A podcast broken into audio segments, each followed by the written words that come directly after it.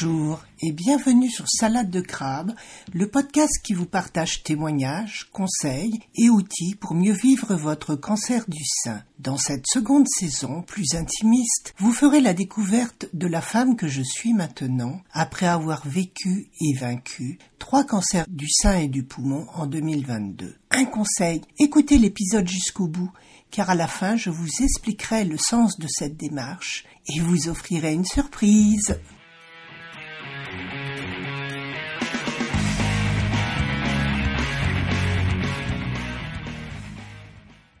Aujourd'hui, je vais vous parler de fêtes. En effet, toute l'année est rythmée par les fêtes que beaucoup d'entre nous célébrons. Lorsque j'étais jeune, mes parents et moi fêtions en famille la Saint-Valentin, notre nom de famille. Mais maintenant, peu me chaud. Avec mon mari, nous n'attendons pas une fête pour nous offrir un cadeau ou une petite attention qui vient du cœur. Car il est tellement dommage d'attendre une injonction officielle pour penser à l'autre et recevoir un cadeau inattendu, que ce soit un bouquet de fleurs ou toute autre chose sortant de l'ordinaire, de la routine, nous montre que nous sommes dans les pensées de la personne qui nous l'offre, et qu'elle n'a pas besoin d'un rappel pour vouloir nous faire plaisir. Dans le même état d'esprit, nous n'avons jamais fêté notre anniversaire de mariage, ou serait-ce nos anniversaires, puisque nous nous sommes mariés à l'église plusieurs mois après la cérémonie civile, parce que nos familles regrettaient de n'avoir pu être réunies pour fêter cet événement, qui n'en était pas un pour nous, car nous l'avions fait pour des raisons professionnelles. Nous désirions postuler pour une gérance et il fallait être mariés. L'affaire fut vite réglée et nous ne fûmes pas acceptés mais cela est une autre histoire. Et pourtant, nous sommes toujours ensemble et heureux de l'être, plus de quarante ans après. Cependant, il nous arrive quand même de nous offrir un cadeau lors de fêtes, mais ce n'est jamais automatique. Et je regrette parfois ce que sont devenues les fêtes à cadeau, tel Noël. Par exemple, je connais des familles où l'on s'échange des chèques de même valeur, histoire de ne léser personne. Le geste a perdu sa symbolique profonde.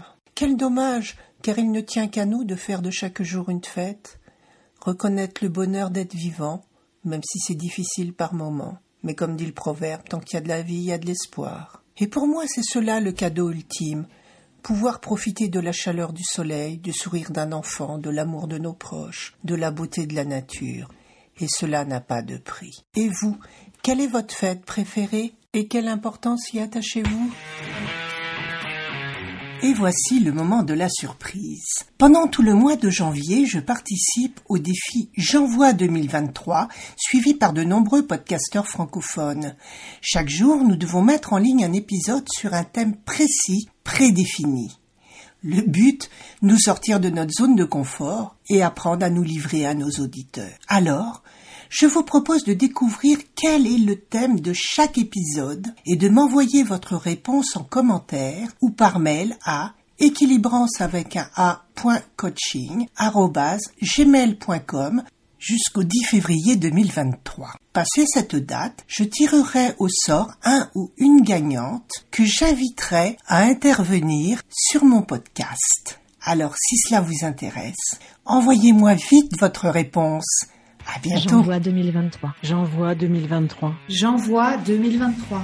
J'envoie 2023. J'envoie 2023. J'envoie 2023. J'envoie 2023. J'envoie 2023. J'envoie 2023. J'envoie 2023.